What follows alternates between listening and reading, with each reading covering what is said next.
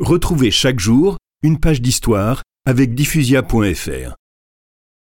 Ainsi, un synode, c'est-à-dire une réunion des plus grands dignitaires de la chrétienté en France, se déroule à Bourges le 30 novembre 1225.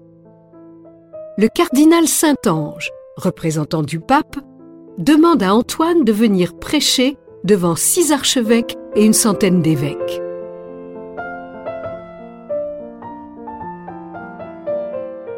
Antoine leur parle comme il s'adresse aux paysans ou aux guerriers, avec simplicité, sincérité et conviction, sans mâcher ses mots.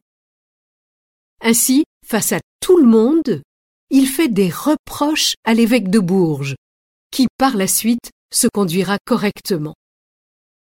Il s'adresse aussi aux croisés en guerre contre les albigeois. Dieu est patient, imitons-le. Ne soyez pas trop cruels avec les hérétiques. Beaucoup ne sont que de braves gens qui ont eu le tort de naître dans des villages où l'on enseigne des bêtises. Laissons-leur le temps de revenir vers Dieu.